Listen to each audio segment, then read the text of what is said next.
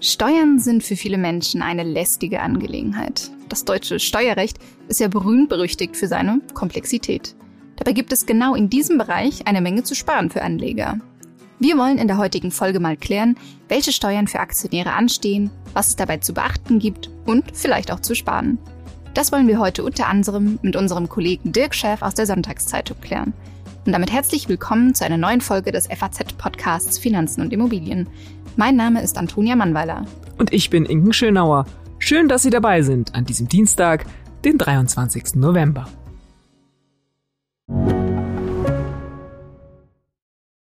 Viele von euch haben bestimmt schon für ihre Zukunft vorgesorgt. Und das ist auch gut so.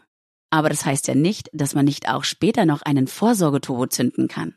Schaut euch dazu gerne einmal den Schatzbrief der Allianz genauer an, denn dort könnt ihr eine einmalige Zahlung leisten und euch anschließend eine lebenslange monatliche Zusatzrente sichern. Alle Infos findet ihr auf allianz.de slash dein Leben. Ja, Inken, ich habe mir für diese Woche bewusst das Thema Steuern ausgewählt, weil ich dazu bekannten Kreis sehr viele Rückfragen erhalten habe und weil ich selbst, muss ich ja zugeben, nicht der allergrößte Liebhaber davon bin, Steuererklärung zu Überraschung, machen. Überraschung, Überraschung. um mich mit dem Thema jetzt auseinanderzusetzen. Deswegen stelle ich mich dem Thema jetzt. Wie hältst du es denn mit Steuern auf Aktien und Co., Inken? Ja, ich finde gut, dass wir dieses Thema tatsächlich mal machen, weil ich finde, es ist ja schon echt ein bisschen, kommt ein bisschen trocken daher, ist auch ein bisschen dröge und ich finde mhm. vor allem, man kann auch echt eine ganze Menge falsch machen. Übrigens äh, im Schlechten, weil man irgendwie was verpasst oder was nicht verpeilt hat so richtig, aber auch im Guten, weil dann vielleicht Sachen irgendwie äh, entgehen. Deswegen ganz ehrlich, also und ich bin da, muss ich auch ganz ehrlich sagen, sowieso so ein bisschen paranoid, weil ich immer denke, oh, wenn die Steuer irgendwie was findet oder so. Insofern, ich lasse das professionell machen, ehrlich gesagt. Ich habe einen Steuerberater, dann habe ich das Gefühl, ich war es ja nicht am Ende und habe so ein bisschen das Gefühl tatsächlich, der würde vielleicht das eine oder andere dann auch noch mal wissen, was man da vielleicht machen kann. Also ich gehe da total auf Nummer sicher. Ich bin aber, muss ich auch sagen, echt immer total penibel, wenn da diese Mitteilungen kommen von der Bank, äh, hier, das ist für ihre Steuer, immer sofort in den Ordner, damit mir da ja nichts äh, durchgeht. Ja, ja, bei mir ist es tatsächlich so, dass ich mal äh, bei einem Steuerring war und das Ganze aber aus meiner Sicht nicht so wahnsinnig gut funktioniert hat und geklappt hat, dass ich gesagt habe, das muss ich jetzt selbst machen. Ähm, und insofern ist das jetzt auch eine gute Folge für mich.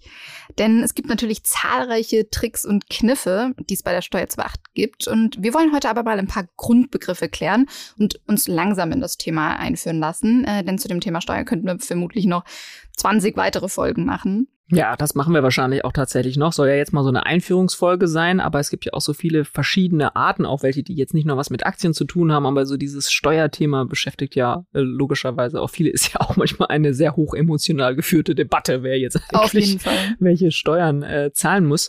Und äh, apropos Politik und hoch emotional an der Stelle ist es dann auch sicher auch nochmal wichtig, darauf hinzuweisen, dass das Thema Steuern und Geldanlage vermutlich auch im Koalitionsvertrag vorkommen kann. Und der soll ja, wenn alles gut läuft, auch noch diese Woche veröffentlicht werden. Genau, heißt, da kann sich vielleicht auch noch mal ein bisschen was ändern. Ja, absolut, genau so ist es. Okay, ist dann vielleicht auch noch mal eine neue Folge wert, je nachdem, was sich da dann konkret ändert. Aber hören wir doch mal zum aktuellen Stand in das Gespräch mit Dirk rein, das ich im Vorfeld geführt habe. Hallo lieber Dirk, schön, dass du heute dabei bist. Hallo Antonia. Lieber Dirk, wir wollen ja heute über Steuern sprechen, aber fangen wir doch mal ganz von vorne an. Welche Steuern müssen denn ganz allgemein auf Kapitalerträge gezahlt werden und natürlich die Frage danach, wie hoch sind sie? Vielleicht kann ich noch mal vorweg erklären, welche Kapitalerträge überhaupt mhm. steuerpflichtig sind, nämlich Dividenden von Aktien, ähm, Ausschüttungen von Fonds, Zinsen, die es vielleicht irgendwo noch gibt ähm, Kursgewinne von Fonds und Aktien. All das ist steuerpflichtig und darauf wird die sogenannte Kapitalertragssteuer erhoben. Das sind einheitlich 25 Prozent. Da kommt dann noch der Soli dazu und wenn man in der Kirche ist, wird auch noch die Kirchensteuer mhm. erhoben. Das heißt dann insgesamt, äh, wie hoch wäre das, wenn ich jetzt auch noch in der Kirche mit drin bin? Also Kirchensteuer sind immer 8 bis 9 Prozent, also dann kommen wir so auf ja, 26,3 plus ein bisschen Kirchensteuer, also so knapp unter 30. Mhm. Jetzt hast du ja gesagt, dass äh, diese 25 Prozent die Kapitalertragssteuer ist. Ist das das gleiche eigentlich wie die Abgeltungssteuer? Also diese beiden Begriffe hört man ja zumindest immer wieder im gleichen Zusammenhang. Also ist das das gleiche? Nicht ganz. Also die Abgeltungssteuer beschreibt eigentlich, wie diese Kapitalertragssteuer erhoben wird. Ähm, sie wird nämlich direkt von der Bank einbehalten. Also anders als bei den anderen Steuern, die man in der Steuererklärung angibt, zieht die Bank sofort die Steuer ab und damit ist eigentlich alles erledigt. Das heißt, sie ist abgegolten, die Steuer. Deswegen heißt das Abgeltungssteuer und ähm, ist natürlich sehr bequem für den Sparer. Er muss einfach nichts mehr machen. Die Bank hat es abgeführt, er muss nichts mehr in der Steuererklärung angeben, kann sich den ganzen Papierkram mhm. sparen und es ist erledigt abgegolten sozusagen. Okay. Bei dem Thema, was ich auch ganz wichtig oder was für die Zuhörerinnen und Zuhörer wahrscheinlich auch ganz spannend ist, dass es ja auch diesen Freibetrag gibt für Anleger. Also, dass keine Steuern auf Gewinne gezahlt werden müssen bis zu einem bestimmten Betrag oder bis zu einer bestimmten Summe. Wie hoch ist denn der Freibetrag für Privatanleger? Also dieser Freibetrag nennt sich dann im Fachjargon Sparerpauschbetrag. Und der ist derzeit 801 Euro hoch für Singles und das Doppelte, also 1602 für Verheiratete. Diese Summe ist sozusagen steuerfrei. Ist nicht viel, aber immerhin. Mhm. Okay, und wie kann ich mir den sichern? Also am einfachsten ist es, dann wird sozusagen automatisch berücksichtigt, indem man einen Freistellauftrag bei der Bank einreicht. Das kann man bei mehreren Banken machen, man kann es bei einer Bank machen. Das heißt, man füllt ein Formular aus oder es geht auch schon online. Dann berücksichtigt die Bank das automatisch. Bei Erträgen in dieser Summe bleiben erstmal eben 801 Euro unberücksichtigt. Das kann man, wie gesagt, bei mehreren Banken machen, muss nur aufpassen, dass man in der Summe dann nicht äh, insgesamt über diese 801 kommt. Das wird auch dem Finanzamt gemeldet, also das fällt dann relativ schnell auf. Manche glauben, da können sie so ein bisschen rumtricksen, indem sie äh, bei fünf Banken Konten öffnen und da fünf äh, Freistellaufträge ähm, einreichen. Das wäre dann doch fatal und würde das Finanzamt relativ mhm. schnell merken. Okay, also dann ist es dann sinnvoller, das nur bei einer Bank zu machen oder so, dass man eben diese 801 Euro ausschöpft oder wie kann ich mir das vorstellen? Das hängt ein bisschen davon ab, wie man sein Depot strukturiert hat. Also wenn man bei einer Bank fast alles hat und da auf jeden Fall Erträge über diesen 800 Euro anfallen, dann reicht es, wenn man da einen Auftrag einreicht. Wenn man es so ein bisschen verteilt hat, dann macht es vielleicht Sinn, das zu stückeln. Übersichtlicher ist es natürlich, man hat es einfach nur bei einer Bank. Mhm. Und wie ist das eigentlich äh, bei der Steuererklärung dann? Also du, du meintest ja vorhin auch mit dieser Abgeltungssteuer, dass das dann direkt von der Bank einbehalten wird und dass man sich diesen ganzen Papierkram spart. Gilt das auch, wenn ich diesen Freistellungsauftrag nicht gestellt habe? Dann wird natürlich sofort ab dem ersten Euro die Abgeltungssteuer einbehalten. Ähm, auch dann hat man den Papierkram nicht, aber man äh, hat halt zu viel Steuern bezahlt, was nicht hätte sein müssen. Mhm, genau, und das kann man sich dann wahrscheinlich auch in der Steuer oder muss man sich dann wahrscheinlich auch in der Steuererklärung zurückholen, wenn man diese 801 Euro, diesen Freibetrag wieder zurückerhalten will. Ja, also wenn man es versäumt hat, äh, sozusagen so einen Antrag zu stellen, dann müsste man es über die Steuererklärung nachträglich machen. Dann hat man aber den ganzen Papierkram, den man ja eigentlich vermeiden will. Mhm. Okay. Und ist das, äh, gilt das dann immer ab sofort oder ist das dann erst gültig ab dem nächsten Jahr für die Steuererklärung dann? Nee, man kann es jederzeit einreichen. Ähm, mhm. Dann gilt es eben für die Steuern, die dann noch anfallen. Ähm, viele Sachen werden ja am Jahresende bezahlt. Fondsausschüttungen sind oft so im Herbst. Also selbst wenn man dann erst im Sommer den, den Antrag einreicht, dann gilt das noch. Also auch jetzt hat man noch die Chance, im Jahresende werden ein paar Zinsen äh, gut geschrieben. Also jetzt vielleicht im Dezember noch oder am besten jetzt noch im November schnell mal so einen Antrag einreichen. Okay. Aber gibt es denn, sag mal, auch die Möglichkeit, auf anderen Wegen Steuern zu sparen, eben neben diesem Pauschbetrag? Also könnte man vielleicht das Ganze auch so ein Stück weit optimieren? Also auf einer Seite könnte man sich natürlich mal angucken, was für Produkte habe ich im Depot. Es gibt welche, die sind steuergünstiger und ein paar sind normal, bieten keine Vorteile. Da kann man sich angucken, was legt man sich ins Depot. Also zum Beispiel Immobilienfonds sind steuerlich ein bisschen begünstigt. Es gibt Aktien, die haben steuerfreie Dividenden. Es gibt die Rentenversicherung, die auch nicht ganz so stark besteuert wird wie andere Produkte. Man kann sich überlegen, wenn man Aktien besonders oder, oder Fonds sehr lange hält, dann hat man auch so eine Art Stundungsvorteil, weil der Großteil der Steuer fällt erst am Ende an. Also so kann man so ein bisschen das Ganze optimieren. Also man kann auch überlegen, ob man ähm, Fonds kauft, die ausschütten, aber nur so viel, dass genau diese 801 Euro vom Sparerpauschbetrag ausgeschöpft sind. Mhm. Und für den darüber hinausgehenden Betrag nimmt man dann thesaurierende Fonds, also Fonds, die ihre, die nichts ausschütten, die das ansammeln. Also die quasi vom Zinseszins profitieren so ein Stück weit. Genau, genau. Ist eigentlich ja von der Rendite her besser, könnte man überlegen. Man sollte aber auf jeden Fall erstmal sich das Produkt anschauen, dass man nicht jetzt nur aus steuerlichen Gründen irgendwas kauft. Also eine Rentenversicherung ist vielleicht steuerlich interessant, würde man aber von der Rendite sagen, ist gerade nicht so optimal. Also das sollte man immer im Hinterkopf haben. Auch Immobilienfonds sind natürlich nicht so ertragsstark wie Aktien. Mhm.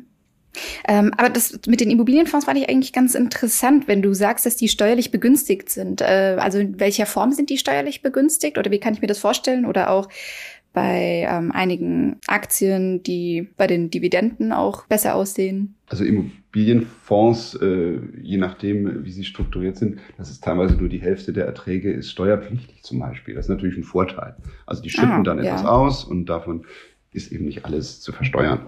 Das, das ist natürlich ein interessanter Aspekt. Mhm. Aber am, am Ende sind es dann doch nur zwei, im besten Fall drei Prozent die so ein Immobilienfonds äh, erwirtschaftet im, im Jahr. Und Aktien sind natürlich dann mit im besten Fall sieben, acht Prozent im Schnitt natürlich deutlich renditestärker. Und dann eben auch nach Steuern natürlich interessanter, aber sind natürlich auch ein bisschen riskanter. Mhm.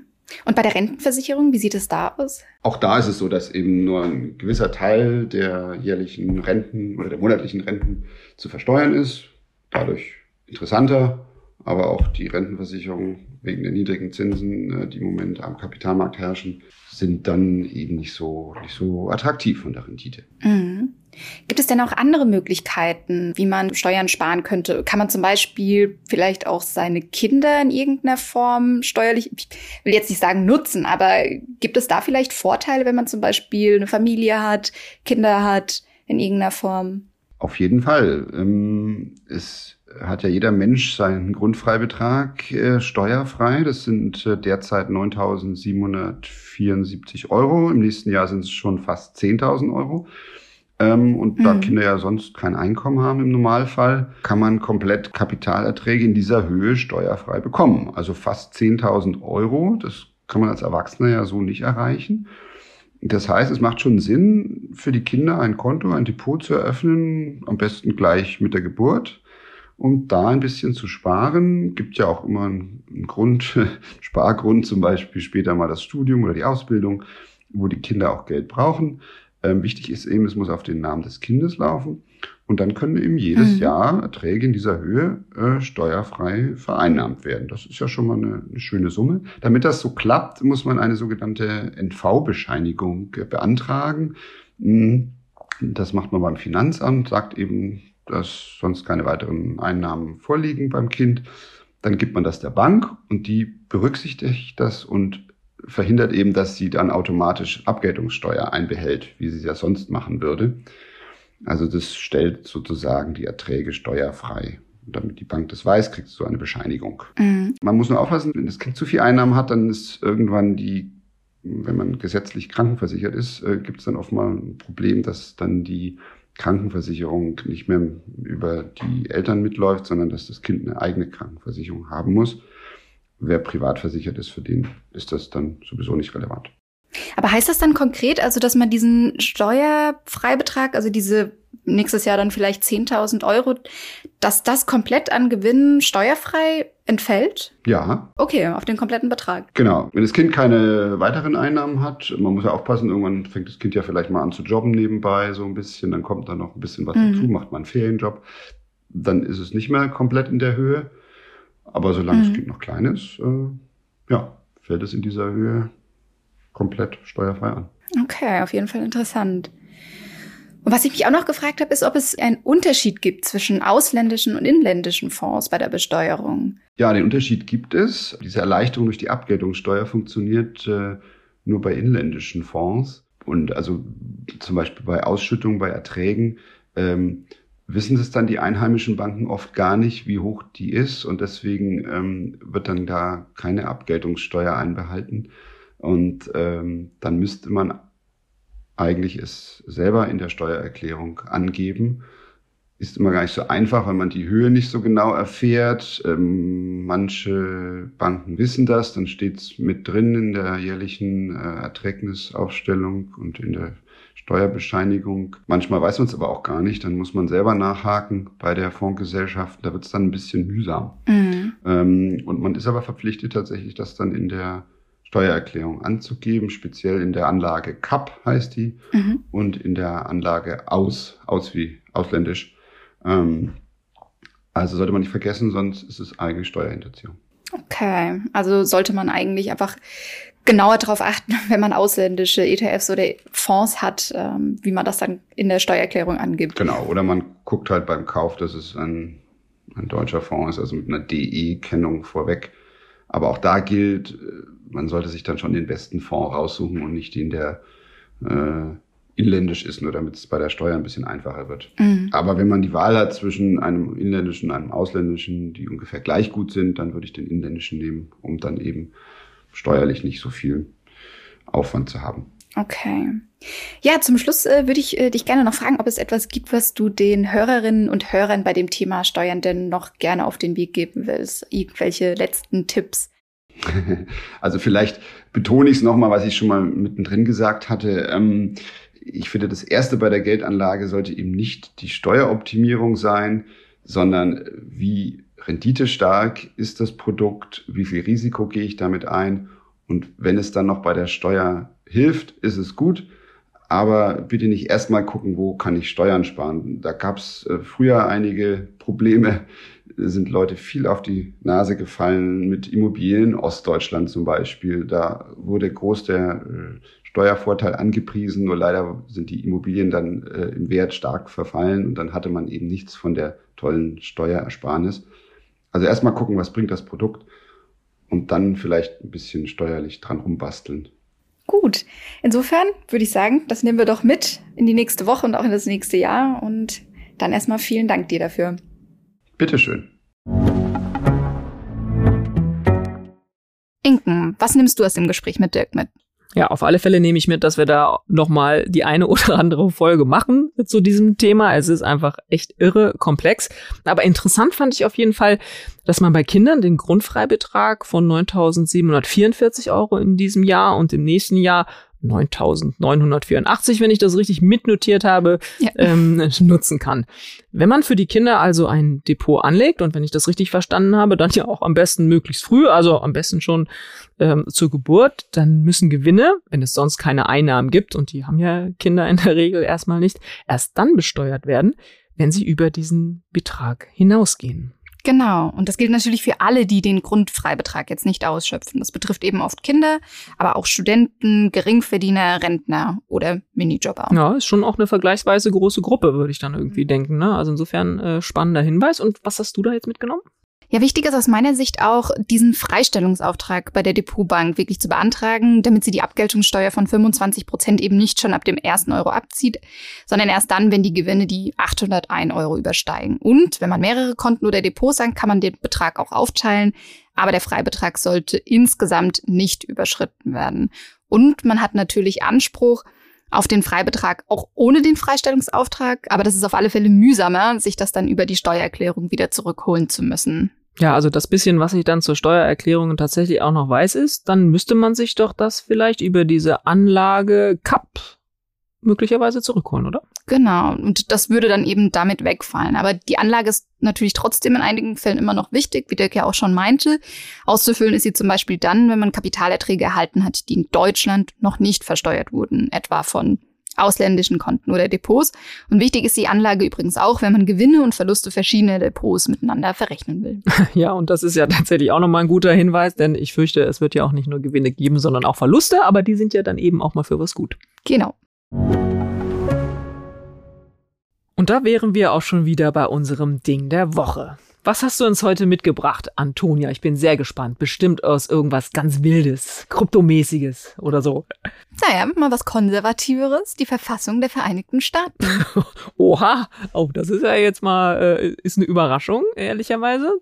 Bin ich ganz ohr, worum geht's? Ja, also letzte Woche hat Kenneth Griffin, der Chef des größten Market Makers in den USA, Citadel, bei Sotheby's eine von 13 äußerst seltenen Kopien der US-Verfassung erworben, und zwar für 43,2 Millionen Dollar. Oha, die waren irgendwie mit, äh, ich weiß nicht, diversen Kilo Blattgold oder so veredelt. Das ist echt ja eine ganz schön äh, große Menge Geld. Auf jeden Fall eine ganze Menge Geld. Das ist aber noch nicht alles, denn er hatte nämlich einen äußerst interessanten Gegenbieter. Und zwar eine Crowd. Oh, hört sich ja fast schon wieder an wie so ein US-Farm. The Crowd.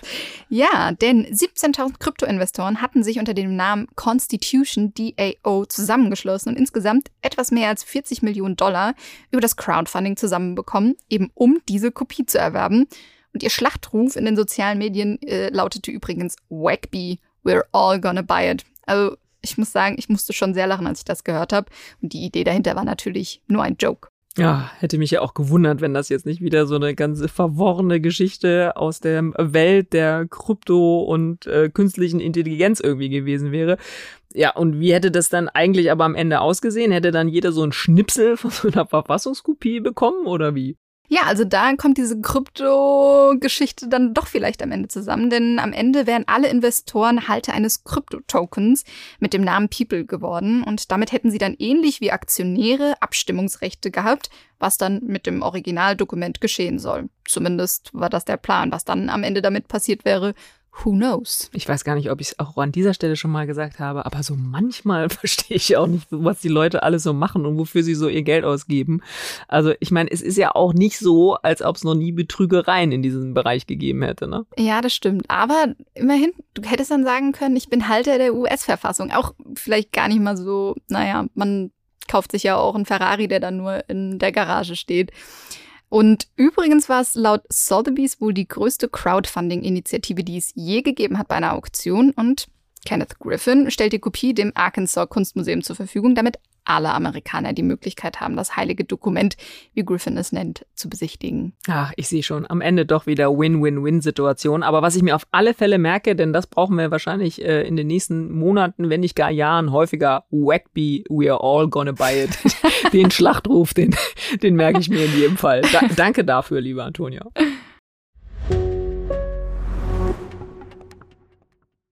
Und das war's auch schon wieder mit unserer dieswöchigen Folge des FAZ-Podcasts Finanzen und Immobilien. Wenn Sie Fragen haben, Themenwünsche oder andere Anregungen, schicken Sie uns doch eine E-Mail an podcast.faz.de oder schreiben Sie in einem unserer Social-Media-Kanäle. Neuerdings haben wir nämlich auch eine LinkedIn-Gruppe, der Sie gerne beitreten können. Dort diskutieren wir über anstehende Themen oder auch über vergangene Themen und alles, was uns sonst rund um das Thema Geldanlage oder Immobilien interessiert.